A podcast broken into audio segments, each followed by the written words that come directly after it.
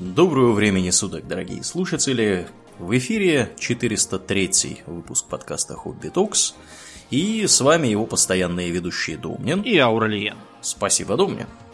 Итак, Домнин, о чем же мы поговорим сегодня, э, перемещаясь, так сказать, от темы курения и разного прочего, которой мы коснулись У нас сегодня опять конспирологическая, в общем, тема. Я Ну да. снова Погрузился. Да, надел Федору и соединял красными веревочками газетные вырезки на пробковой доске. И если меня завтра найдут мертвым с передозировкой фентанилом, то вы знаете, из-за чего это было. Да. Потому что мы поговорим сегодня про Биг Фарму и шире вообще проблемы, связанные с лекарствами. Это сейчас у всех на слуху. Благо сейчас э, как раз пандемия, все э, Биг Я бы не стал, конечно, называть это благом, но Ну, для вы кого поняли, благо, а вот для для, Для кого война, для кого мать да, родна. благо есть, да. Уже и скандалы свежие подкатили, так что мы у нас сегодня скандалы, интриги, расследования. Для вступления скажем, что у нас в России все тоже не слава богу с лекарствами, но у нас специфика другая. Для нас главная проблема это так называемые фуфломицины, э, каковых, э, что в телевизоре рекламируются, что в списке всяких жизненно важных лекарств то и дело э, находится то один, то другой какими-то ушлыми жуликами туда пропихнутые, их потом оттуда так просто не выкинешь.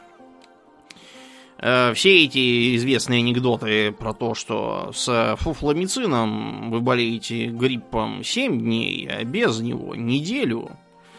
да. Э, Да, к этому примыкают также гомеопатия, которую не так давно, э, наконец, низвели до БАДов, и теперь они как бы все уже не лекарства. Но вот буквально недавно моя бабушка меня заклинала ехать в какую-то гомеопатическую аптеку, чего-то там ей такое купить, что якобы ей помогает. При том, что моя бабушка как бы фельдшер и должна бы понимать, что ничего не помогает, ни от чего. Ну, это то, что твоя бабушка фельдшер, не делает ее человеком, который не обладает магическим мышлением. Общем-то. Многие, многие даже врачи, дипломированные этим магическим Да, мышлением обладают. да. Так что тут ничего такого удивительного нет. При том, что как бы публика вроде как в курсе, что гомеопатия это фуфло, все эти анекдоты про то, что здесь есть гомеопат, астрологу плохо. На слуху, и тем не менее, пока что оно живет и продолжает плести всякие сказки. К этому примыкают также разные MLM-ные пилюльки. Вот был Тинториум и прочие, тоже они впаривали какие-то чудо-средства, помогающие от всего на основе меда. И они обладали противовоспалительным, болеутоляющим, антимикробным, дезинфицирующим, англоговорящим, быстро бегающим и еще всякими разными действиями.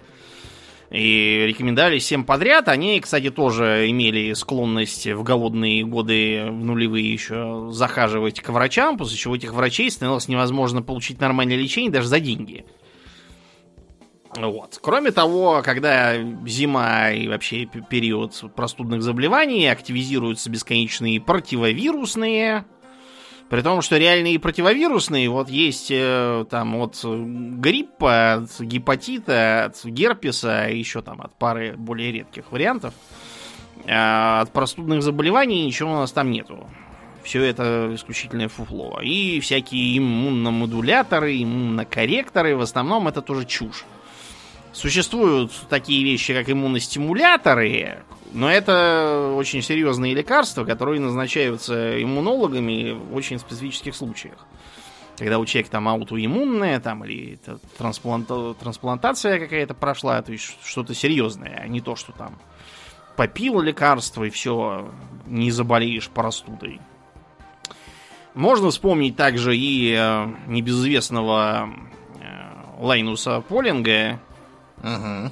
Которого- Нобелевского лауреата да, или... дважды Нобелевского лауреата, да, основатель молекулярной биологии и т.д. и т.п., но что-то он на старости лет э, поехал крышей на витамине С и стал писать э, книги абсолютно антинаучные про то, что от витамина С вот не простудишься, из-за того, что у него был такой авторитет, с ним долго не решались спорить, а когда решились... Да ладно, ладно, не простудишься, он потом стал утверждать, что гипер, гипердозы витамина С защищают от рака. Да, да, вот. да, да, да, да. Вот на И... этом моменте уже как раз люди не вытерпели. Да. Да, да, да. Ну а потом у него жена от рака умерла, которая принимала эти самые гипердозы витамина С. Я думаю, что конец, в общем-то, немного предсказуем. Угу. Это вот. вообще, кстати, характерно для шарлатанов всяких. У них все время то они сами, то кто-то из их близких отдает концы именно от того, от чего. Вот был такой Левашов, жулик-сектант, а, который лечил от всего, в том числе от ожирения. И умер он от чего? От последствий морбидного ожирения, которым он страдал десятилетиями. Бывает такое. Но... В общем, у нас, да, свои есть проблемы, но сегодня мы говорим немножко о другом. О Биг Фарме. Значит, что такое Биг Фарма? Это крупнейшие мировые фармацевтические компании. Э, такие, например, как Pfizer, они Виагру, например, производят. Роше, это швейцарцы уже, Pfizer американцы, а Роше швейцарцы. Они э, продают валиум. Это известный анксиолитик, то есть э, э, успокоительное, короче, если по- по-русски, насколько я понимаю. Э, французская Sanofi замыкает в тройку. Американская же Джонсон и Джонсон Тиленол, фентанил, опиоидные как раз, э, халдол, ну то есть это галоперидол, проще говоря. Галоперидолом подкалывают всех. Да. Мерк Ко. Э, это товарищи, которые на Занекс продают, тоже богатые. Швейцарский Навартис. Риталин который прописывается детям с э, синдромом дефицита внимания и чего-то там еще, который вообще многими считается за выдумку, э, придуманную для того, чтобы прописывать детям риталин, вместо того, чтобы воспитывать их нормально, вот, а не на таблетки сажать. И еще некоторые из знаменитых, опять же, американцы Gilead Sciences. Да, ну, немецкий Байер еще есть. Да, например. да. Ну, они так, относительно в хвосте. Вот, да. То есть в самых крупных они не попадают. Это исключительно богатые компании. Домнин, мы должны тут оговориться, сделать важную оговорку, потому что люди, знакомые с темой, они знают, что термин Pharma обычно употребляется в контексте теории заговора. Пиеративный это термин, да. Да. Мы будем говорить не про саму теорию, теорию заговора, да, которая связана с Pharma, а мы будем говорить именно про фармацевтическую область в целом. И, ее и как проблемы. она оперирует. Да, и ее проблемы. То есть мы немножко как бы тут это в стороне от, от конспирологии находимся. Ну, вот. да. Ну да, да. Вот, то есть как бы вот да, для понимания тех, кто знает, что такое Pharma. Угу. Да, именно, именно как термин. Угу. В США Big Pharma зарабатывает где-то 148-150 миллиардов долларов. Это примерно половина всей мировой фармацевтической выручки, получается. Класс. Да, а, такие большие деньги дают им большие возможности. Теоретически в США Big Pharma должны контролировать товарищи из Food and Drug Administration, FDA, то есть агентство по пище и лекарствам. А, проблема в том, что Big Pharma за счет своих прибылей э, примерно две трети бюджета FDA формирует сама. Она это делает не за счет там каких-то взяток, а просто за счет того, что когда они новые продукты подают на регистрацию, они должны платить э, за это взносы. Э, критики утверждают, что многие из подаваемых заявок не имеют сами по себе коммерческой или фармацевтической ценности, а подаются по двум причинам. Первое, это чтобы раздувать э, доходы FDA от этого. Угу. А второе, это для того, чтобы забивать очень длинную очередь из э, своих во многом дутых заявок Э, примут их, не примут, это не так важно. Факт то, что они будут достаточно долго разбираться, FDA. Таким образом, они вытесняют более мелкие фармацевтические компании с, так сказать, с рынка за счет того, что они э, ждут годами очередей, и они не могут себе этого позволить. У них нет столько денег, сколько у Биг Фармы. Э, считается, что на Биг Фарму открыто работает около полутора тысяч лоббистов в Вашингтоне. Э, это не конспирология в данном случае, в США это абсолютно легально. Uh-huh. Они должны об этом подавать отчет. Вот отчет до полутора тысяч где-то их э, э, называет. За 15 лет этого тысячелетия первых они около 3-4 миллиардов потратили на лоббирование. Много это или мало? Это больше, чем любая другая отрасль в США. Ну, класс, да. что сказать. То есть даже, даже военщина меньше потратила на лоббизм. Я думаю, что военщина просто тут не учитывается. Uh-huh. Видимо, я не думаю, честно говоря, что они затыкают военщину, хотя все может быть, но я думаю, что военщина тут не, не так сказать, при делах. А, Еще они тратят огромные деньги на рекламу. А, рекламу, причем не столько врачам и медицинским учреждениям, сколько напрямую к потребителям. Так называемая Direct-to-Consumer реклама, DTC. А, в 2015 году, например, был побит очередной рекорд. 5,5 миллиардов они потратили на рекламу. То есть, э, обратите внимание, что это намного больше, чем лоббирование в, в десятки раз. А, в том же самом 2015 году э, граждане США потратили 500 миллиардов долларов на лекарства, выдаваемые по рецепту. Сколько там на нерецептурные, я не знаю. Очень больные, судя по всему, граждане. Да, да. Вот это одна из э, проблем в каких странах вот эта вот прямая реклама э, рецептурных препаратов э, пациентам разрешена, Лен? Почти ни в каких. А-а. Кроме США, вот только Новая Зеландия и все. То я вот только и хотел спросить. У нас, например, запрещена, и в Швеции тоже запрещена. Вы не увидите, чтобы вам впарили что-то рецептурное из тельящика. То есть фуфламицины, да, а серьезные лекарства нет. Запрещается. Ну, понятно, почему это сделано. Потому что никому совершенно не нужно, чтобы вы, посмотрев рекламу какого-то рецептурного препарата, пришли к своему врачу и стали ему выедать мозг да. на тему того, что выпишите мне вот этот вот препарат. Я видел его рекламу, он классно работает. Угу. Вот. На что врач вам должен сказать, вы знаете, врач здесь я. Да. Вот, а вы вообще кто вы такой, я а вас вы, не знаю. Да, уморитесь, а мне потом за вас отвечай. Угу.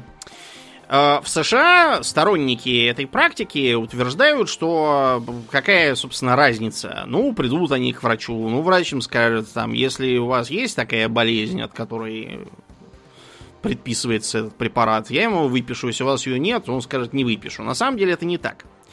Э, есть такая проблема, так называемый off-label.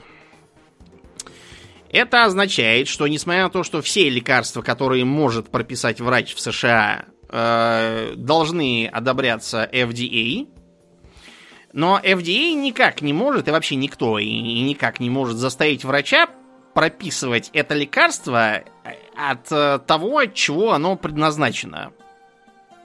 Ага.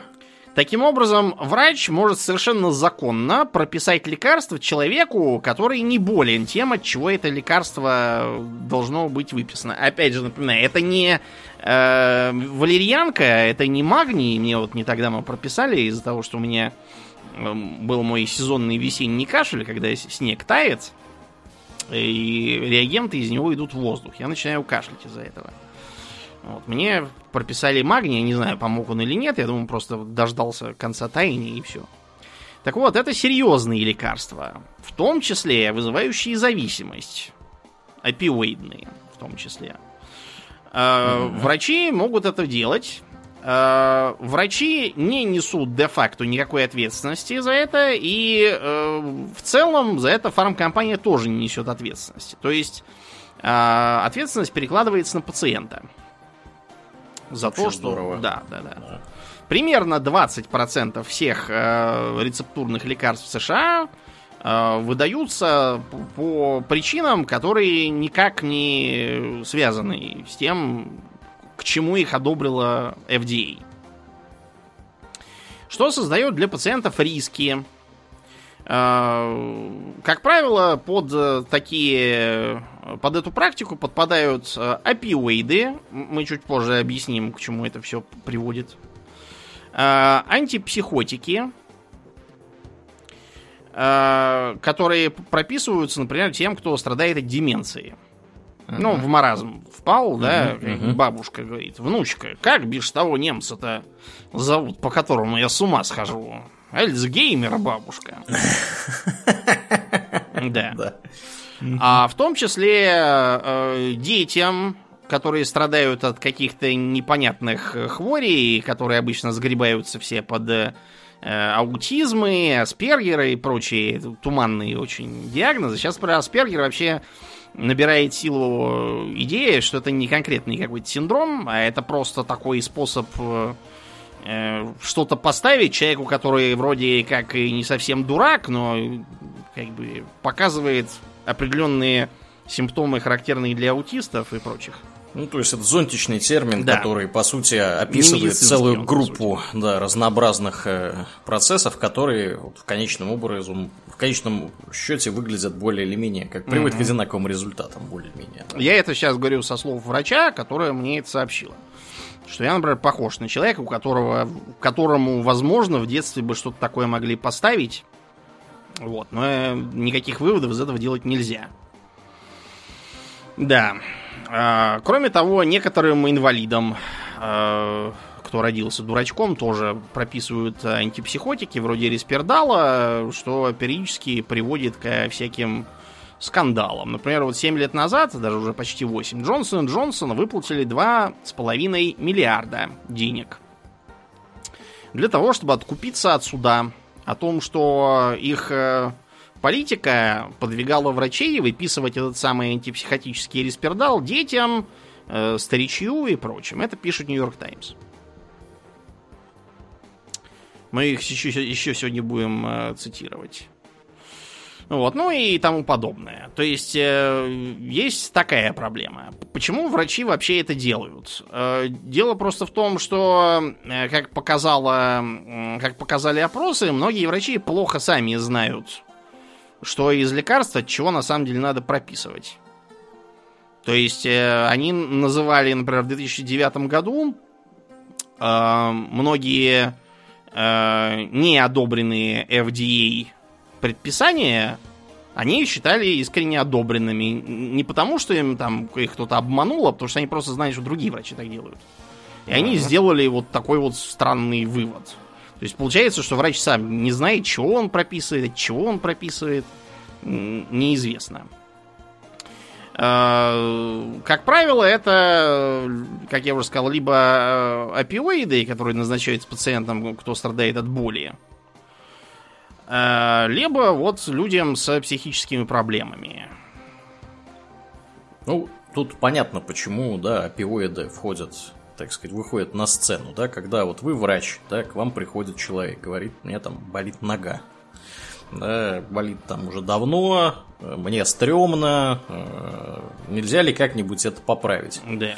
У вас есть несколько вариантов развития событий, да, вы либо можете там пытаться разбираться, почему эта нога болит, да, что там, где там, может, где-то что-то зажимает, какой-то нерв, или, может, какие-то там повреждения, или еще что-то, там, дегенеративные изменения в суставе.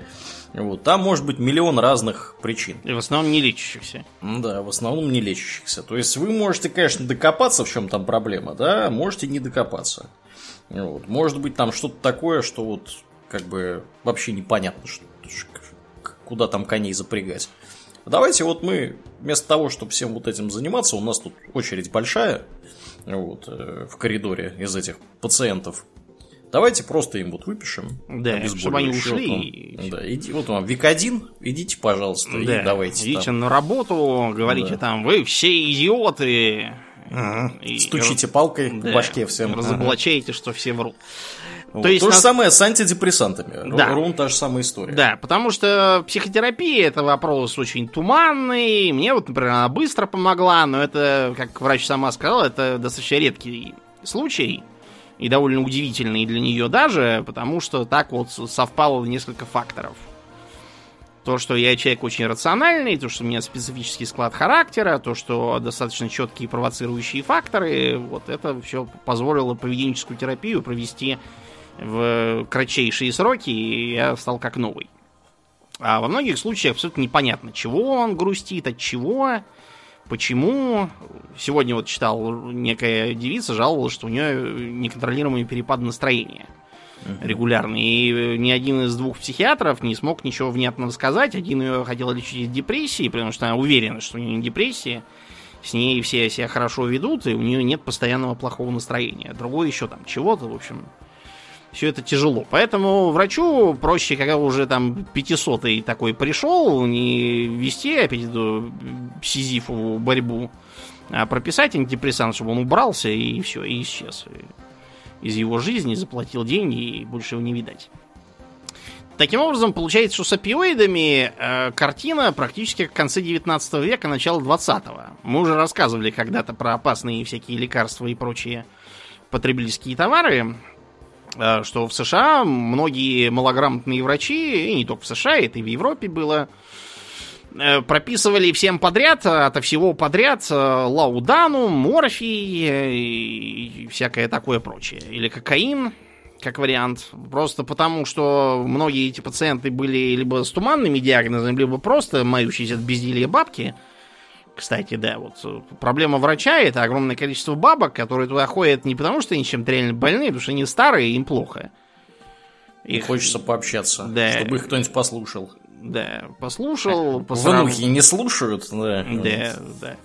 Хоть врач послушает. То есть да. тут врачей, в принципе, можно местами понять. Опять же, начиналось все во здравии. Раз уж мы про опиаты заговорили, давайте с ними и закончим на этом. Значит, э, объясняю. А, в 70-х появился вот самый Викодин, с которым доктор Хаус э, всех излечит, исцелит.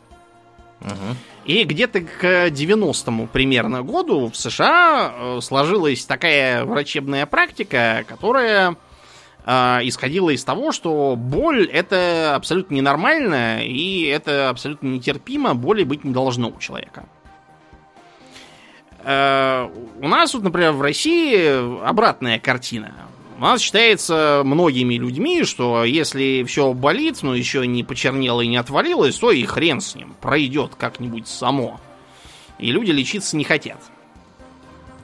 В лучшем случае пьют какой-нибудь там аспирин или какой-нибудь фуфламицин, опять же.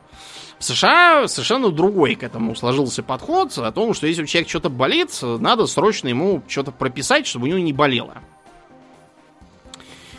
Э, поначалу были вопросы насчет безопасности этих лекарств с опиоидами. Но Биг Фарма доказывала, что ничего плохого не случится.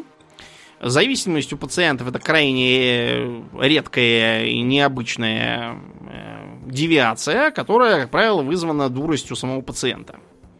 А если прописывать в больничных условиях, это не только в США так. Вот Лос-Анджелес Таймс, например, пишет, что в Британии э, некоторым тяжелым больным дают чистый героин.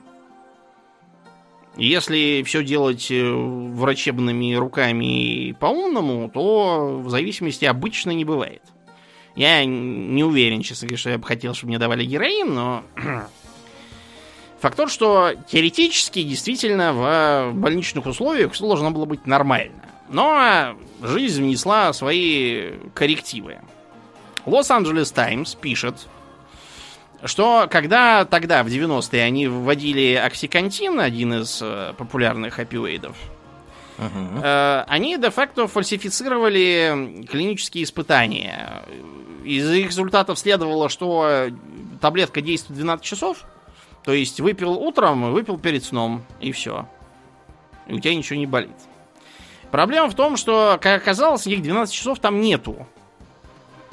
И даже в э, инвитро, то есть как бы буквально означает в стекле, но это лабораторные исследования, то есть такие довольно теоретические, не в живых Ни в полевых, ни в клинических условиях.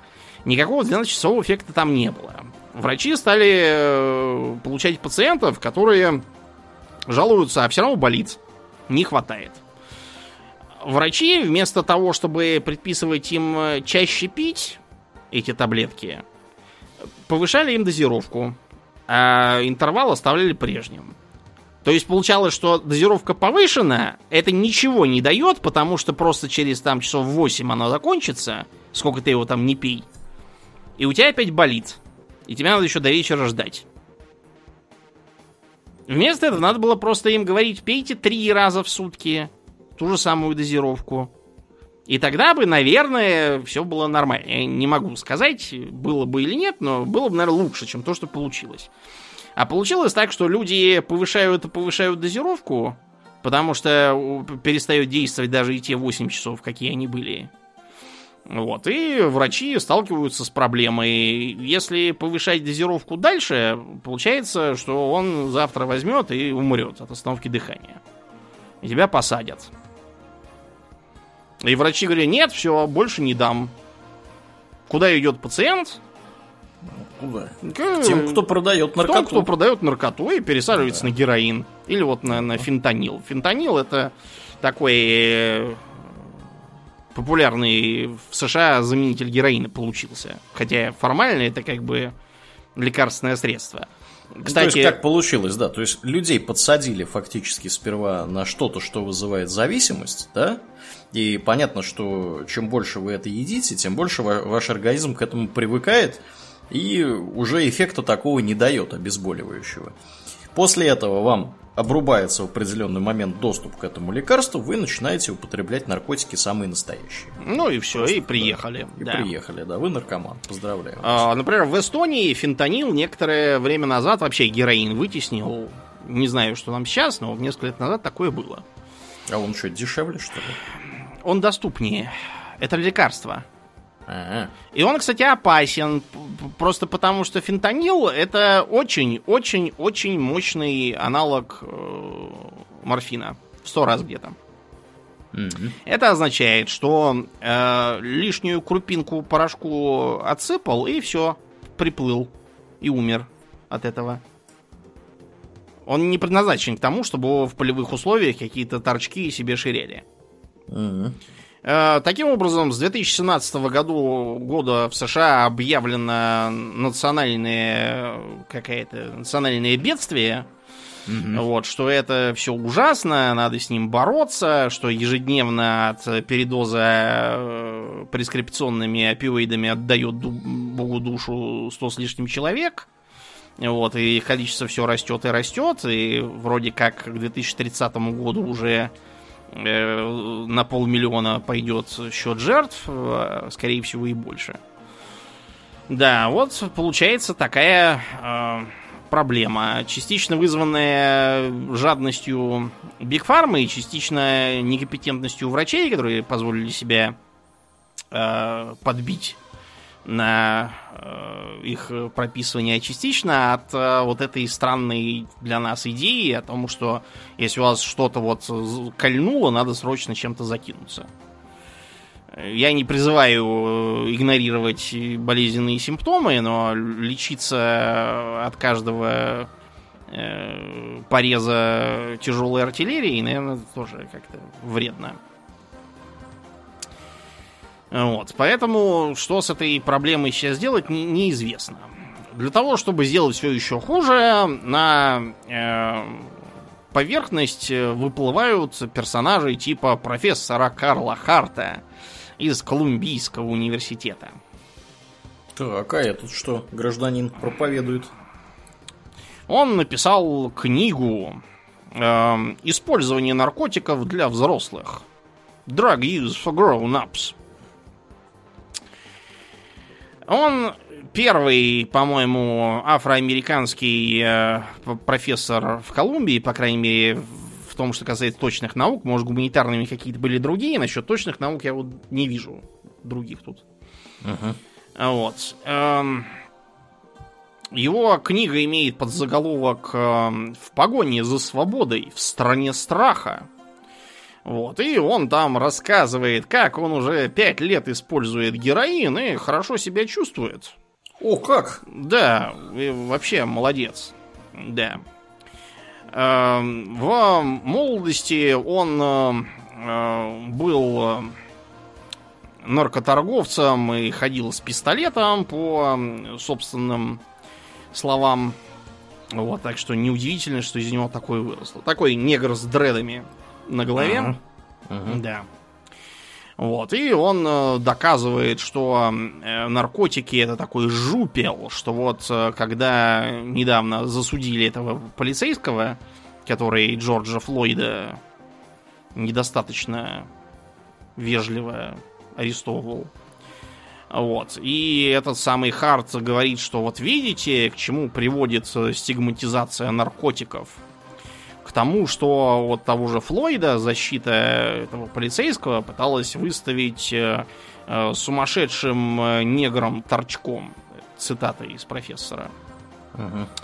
Э, наркотики это идеальный козел отпущения, потому что большинство американцев считает, что наркотики сводят людей с ума и делают э, их либо менее людьми, либо более людьми. Superhuman используют тут выражение. Он доказывает, что а, злоупотребление наркотиками это жупел, что зависимость это не заболевание, что э, большинство из 50 миллионов американцев, которые используют э, нелегальные наркотики за год, э, показывают потрясающе позитивный опыт для кого, интересно? Я не знаю. Потрясающий позитив. Для кого, да, и что это все разрушает афроамериканское комьюнити. И, короче, в общем, с такими профессорами я вижу, Колумбийский университет далеко пойдет. Да. Так вот, э, мы сказали, что действительно Биг Фарма периодически попадает во всякие скандалы. Вот, например, был такой Виокс, лекарства от артрита. Производитель Меркс, Мерк и компания. Его в 2004 году производитель отозвал, потому что оказалось, что он вызывает сердечные приступы. И несколько тысяч человек умерло от этого. Отлично. Угу. Таких э, скандалов можно насчитать огромное количество. То есть, э, когда, например, Э, Мерк в 2011 э, во время суда признали себя виновными в том, что они продавали этот Виокс, они заплатили миллиард э, местному Минюсту. Вот, и... Миллиард, миллиард, миллиард долларов. Да, Ого. Минюсту. И все. Вот это вот характерная американская практика, когда крупная корпорация, пойманная на каком-нибудь мошенничестве или еще чем-нибудь, просто э, платит деньги и, и все, как бы, и, и ничего. Мы в домике. Да, это не только для Биг Фармы характерно. Вот, например, была у них такая Элизабет Холмс. Мошенница, которая некоторое время была известна как Джобс в юбке. Знаешь, почему она была Джобс в юбке? Почему? Потому что она тоже носила водолазки и пила сельдереевые фреши. На этом ее сходство с Джобсом заканчивалось, но да. для пиарщиков это было достаточно. Она впаривала всем э, медицинское оборудование, то есть она частично как бы пересекается с нашей темой. Всем рассказывала сказки про то, как вот она в детстве боялась, когда берут кровь, и вот она решила, что она создаст такое устройство, которое позволяет по крошечной капельке крови Э, провести все мыслимые и немыслимые анализы, и вот люди перестанут бояться сдавать кровь. И несколько лет дурила народ э, с помощью своей родни, которая работала в Конгрессе, привлекла деньги инвесторов, обманув их фактически. А потом, разумеется, все лопнуло, когда э, чудо машины заинтересовались, и выяснилось, что они делают ничего, а все эти анализы, которые э, компания своим пациентам поставляла, были из двух категорий. Первая это эм, рисование пальцем в небе, то есть там какие-то абсолютно случайные результаты выдавали. Вас вы всем здоровы. И все. Либо это была подгонка результатов под другие признаки. То есть, если человек приходит там явно с признаком гепатита, то э, можно потасовать результаты и без всяких анализов. Проблема в том, что это не то, за что люди деньги платили. То есть ну, это мошенничество. Мошенничество. И что стало с Холмс? Холмс заплатила штраф, получила запрет занимать руководящие должности в компаниях, и все, и зажила долго и счастливо, оставив другие деньги себе. Класс. За прошедшую четверть века Биг Фарма э, около э, 35 миллиардов долларов заплатила за вот такие вот э, компенсации, скажем так. Всего было около 400 э, судебных дел. А, в 2015 году а, да, в 2015 году, когда это подсчитывали, вот такие показали цифры. А, потом нужно сказать еще вот что. Биг Фарма обхаживала врачей долгое время. То есть э, с где-то 2010 года эти практики стали прижимать, но до 2010 года это было обычным делом. То есть э, в 2007 году в Биг Фарме в США работало 102 тысячи э, так называемых торговых представителей. О. Э, как это выглядело? Это выглядело следующим образом. Э, симпатичные тетки с чемоданчиками в деловых костюмах приходят к врачам их пропускают без очереди. Это, кстати, был бугурт целый среди американской публики. Сейчас это запретили, теперь всех этих торговых представителей только по записи принимают. Потому что пациенты готовы там убить на месте уже. Когда ты сидишь, сидишь, у тебя уже все время вышло, а тут еще какая-то приперлась с чемоданом. Ну вот.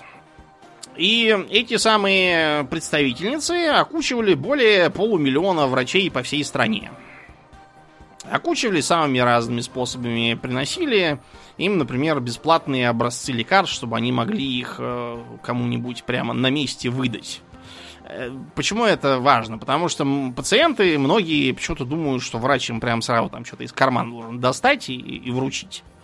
Потому что надо еще куда-то ехать, что-то там покупать. Это все дело такое длинное. А врач прямо из кармана что-то достает, это круто. Поэтому врачи брали. А потом э, им всякие такие, знаете, похожие на пассивную коррупцию э, давали плюшки. То есть подарки. Эм, как правило, это были, во-первых, мелкие подарки, всякие кружки, чашки, но это ерунда на самом деле. Э, основные деньги у них уходили на другое. А, например, на проведение всевозможных э, симпозиумов, конференций, спонсируемых нашей компанией. Все эти симпозиумы выглядели всегда одинаково. Во-первых, э, там безудержная реклама их препаратов. А, во-вторых, это всякие побочные приятные бонусы. Например, бесплатный банкет для, для тех, кто участвует. Или, например, многие из этих конференций проводились почему-то то в Майами, то в Гонолулу, то еще в каких-нибудь приятных тропических местах, э, чтобы в Арканзасе там что-то проводилось, или в Монтане, вот этого никто не слыхал. Э, как в Майами, это они все молодцы. Ну вот, и это привело к тому, что э, многие врачи Э, начали, так сказать, чисто психологически чувствуя, что вот какие хорошие люди-то. Бесплатно кормят, возят на Майами. Как они могут быть нечестными? Как не помочь им да. в их деле. Поэтому получалось, что после каждого такого вот э, визита в Майами на дутую конференцию Э, можно было наблюдать всплеск продаж э, лекарств этой компании от 80% до 190%. Ого, угу. класс. Kроме того, э, врачи по собственной инициативе где-то в 2-3 раза чаще выносили руководству заявку о том, что Э, это новое замечательное лекарство нужно поставить в список лекарств, которые прописываются в больнице и используются в больнице на постоянной основе. Ну, то есть на деньги страховых компаний. Пришел кто-то в палату лечиться, вот его будут лечить в том числе этим средством.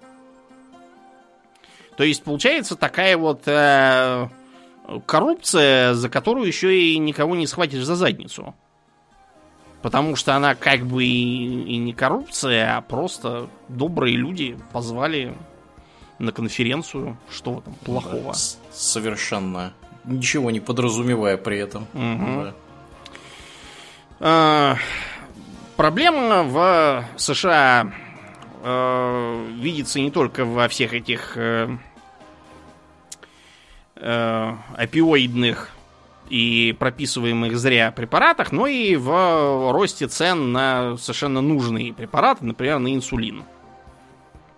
Вот, например, в России, как, если у вас есть диабет, как получается инсулин, знаешь? Угу. Как? Ну вот я неоднократно получал инсулин для своих э, братьев. Идешь к врачу. Врач тебе выдает талоны. С этими талонами ты едешь в одну из э, установленных аптек, вручаешь их туда, тебе выдают инсулин по ним.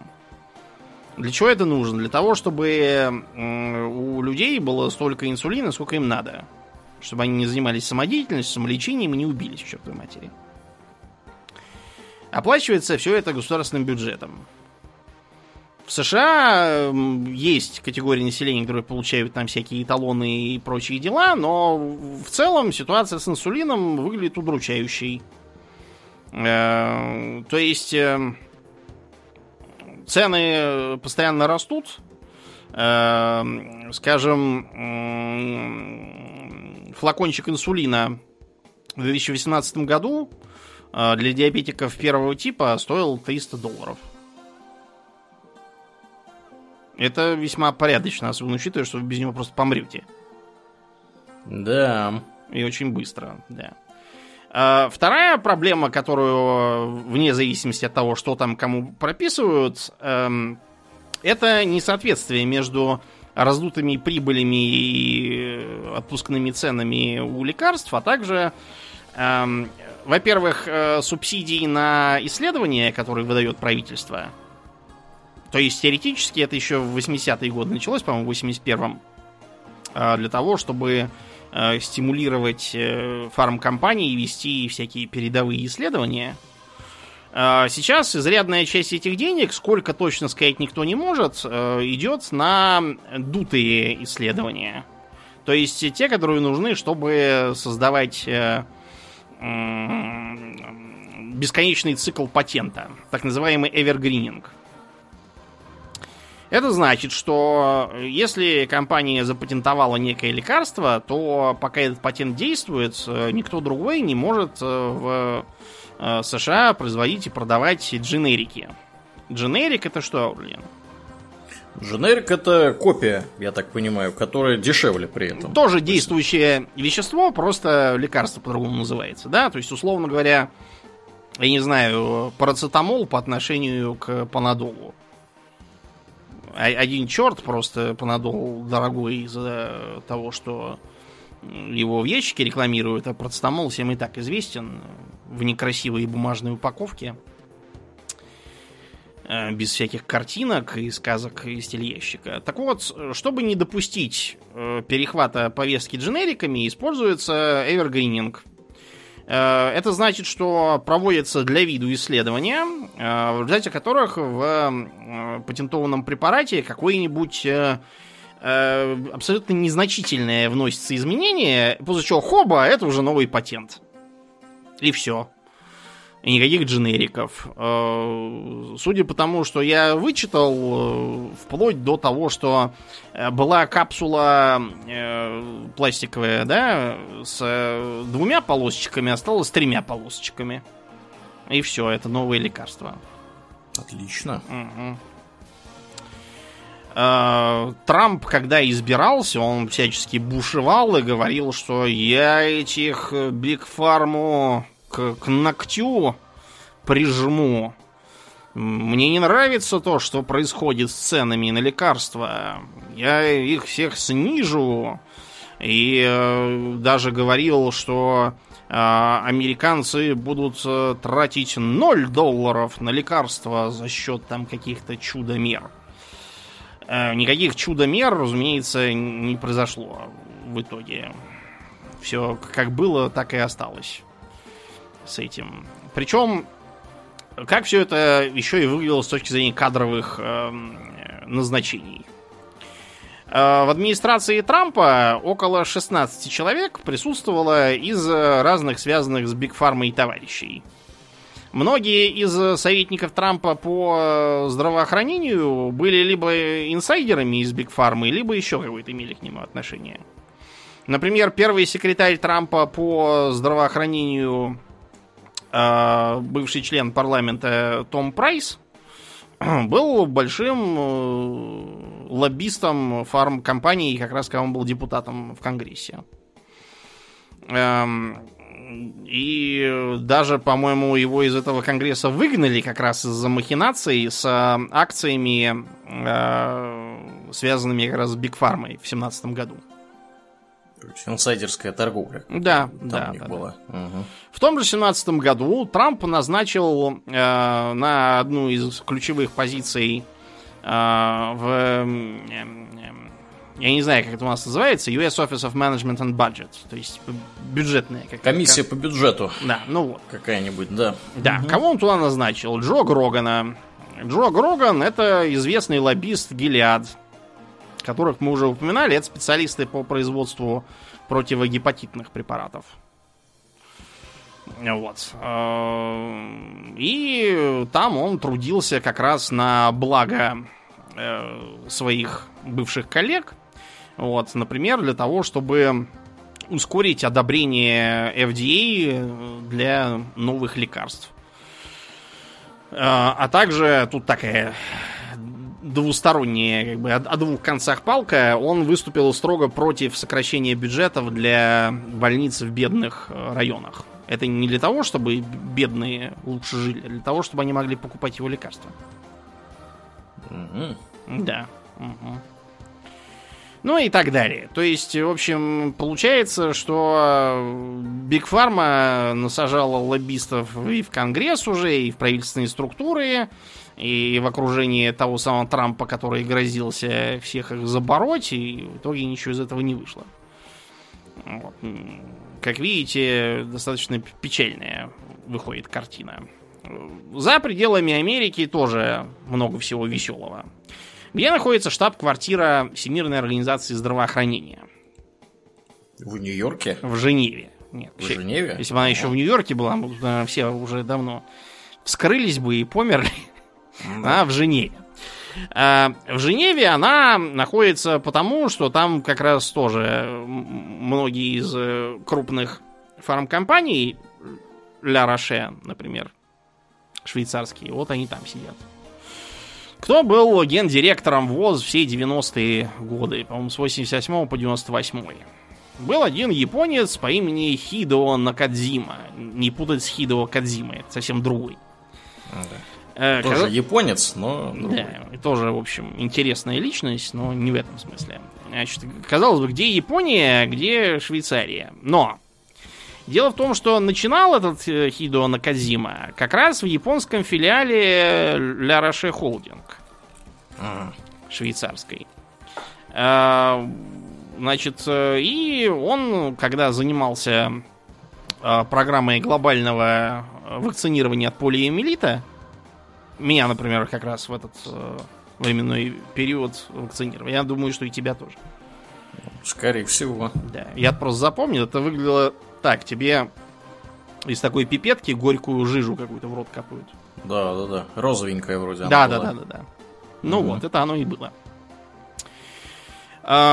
И э, чтобы это все финансировать, ВОЗ аккумулировала 10 миллиардов долларов одних только пожертвований которые во многом были освоены бывшими коллегами Накадзимы из Ля. А, подобным же образом, 10 лет спустя, когда свиной грипп э, был на слуху, все думали, что сейчас все превратятся в свиньи и захрюкают. А, и многие правительства по, э, так сказать, с подачи ВОЗ стали заключать договоры с Биг Фармой на поставки вакцины. Вот. Например, Санофи во Франции получила миллиард. GlaxoSmithKline в Британии 3,5 миллиарда долларов. После чего случилось что? Mm-hmm. Свиной грипп взял и, и сгас, и все. И вакцинирование никакого не проводилось. А деньги все заплатили, ну, и это ваши проблемы, что... Мы же не знали, что все так быстро кончится. Вот. Кроме того, есть э, вопросы и к неоднократно поминаемому нами Биллу Гейтсу. Вот э, четырехлетней давности статья в издании «Политику» с авторством Натали Хьюитт и Кармен Пон. Называется она «Познакомьтесь с самым влиятельным доктором на планете, Биллом Гейтсом». Как это он так заделался?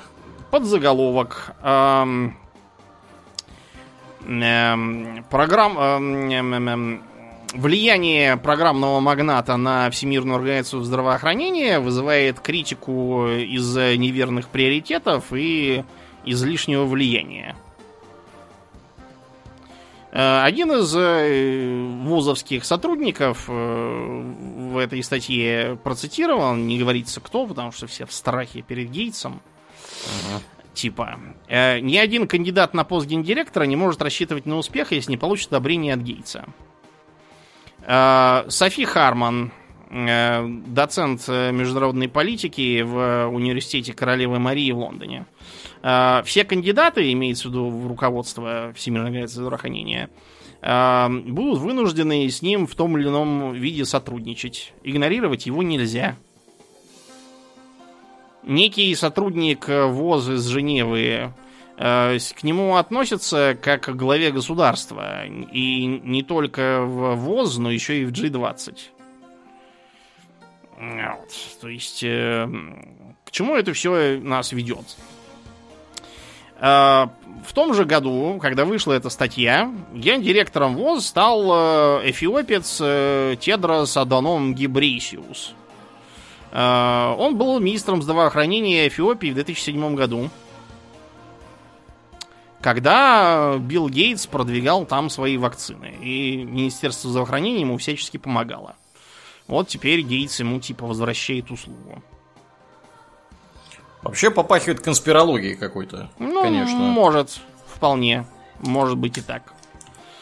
А, я, я вот, да, я во всей этой истории просто я вот слушаю, пытаюсь понять, а вот, ну хорошо, окей, надо кому-то взаимодействовать с Биллом Гейтсом, а что в этом плохого?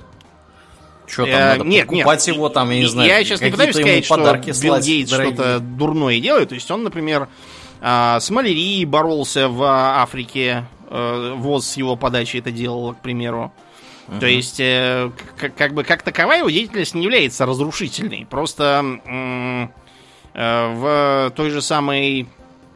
Э, э, извините, в той же самой ВОЗ возникает вопрос о том, почему с 2008 года, когда многие страны из-за кризиса сократили свои пожертвования, все большую часть финансирования берет на себя один человек. Это Эм, вызывает как бы потенциальные такие вопросы. Ну понятно. То есть, короче, короче, у него слишком много влияния, да. это определенного рода риски имеет. Да, то есть э, где-то э, четверть, даже меньше четверти бюджета ВОЗ это взносы со стороны стран-членов. Э, все остальное приходит вот э, от Гейтса и разных других людей, что опять же вызывает там вопросы. Да. А, Pfizer, про которую мы все слышим с их вакциной, ВОЗ недавно объявила, что пфайзеровская вакцина от э, коронавируса самая лучшая на планете. К счастью, им хватило совести в тройку лидеров и спутник тоже поместить. Это выглядело бы совсем как-то странно. Вот. В э, материалах CBS э, содержится, например, информация о том, что в 90-е годы Pfizer э, коррумпировала нигерийских чиновников для того, чтобы проводить, э, скажем так, э, ускоренные испытания лекарств. Ну, то есть, проще говоря, не, не соответствующие требованиям безопасности. Э, тогда они заплатили... Да, Нигерии, да? Нигерии, uh-huh, да. Uh-huh. Тогда они, короче, нигерийцам заплатили какие-то деньги в качестве неустойки. Вот. Но сейчас они Нигерии продали 10 миллионов доз своей вакцины. Э, многие из этих доз нигерийцы уже успели профукать. Как? Догадываешься, почему? У Pfizer... Холодильников нет. Конечно. Угу. Да. А, минувшей осенью комиссия по ценным бумагам и биржам США значит, начала, опять же, расследование против Pfizer. А, правда, это расследование подкупа чиновников в Китае. В США расследовать что-то они Pfizer не очень хотят. Вот, а в Китае ничего расследуют. Тоже, в общем, ничего хорошего. А, опять же, буквально несколько дней назад появилась э, Э, интересная новость про еврокомиссара по вопросам здравоохранения. Стелла Кариакидис такая. Э, к Стелле Кариакидис э, возникают некоторые вопросы. Правда, это вопросы такие очень глухие и исходят от таких маловлиятельных медиа, таких, например, как V4NA.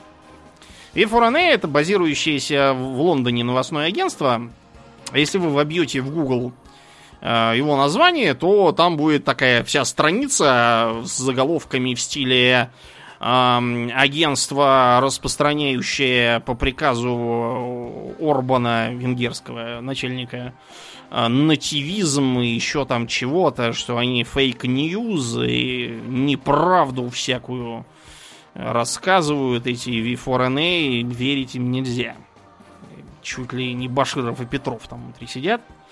Ну, в общем, к Кириакидис возник следующие вопросы.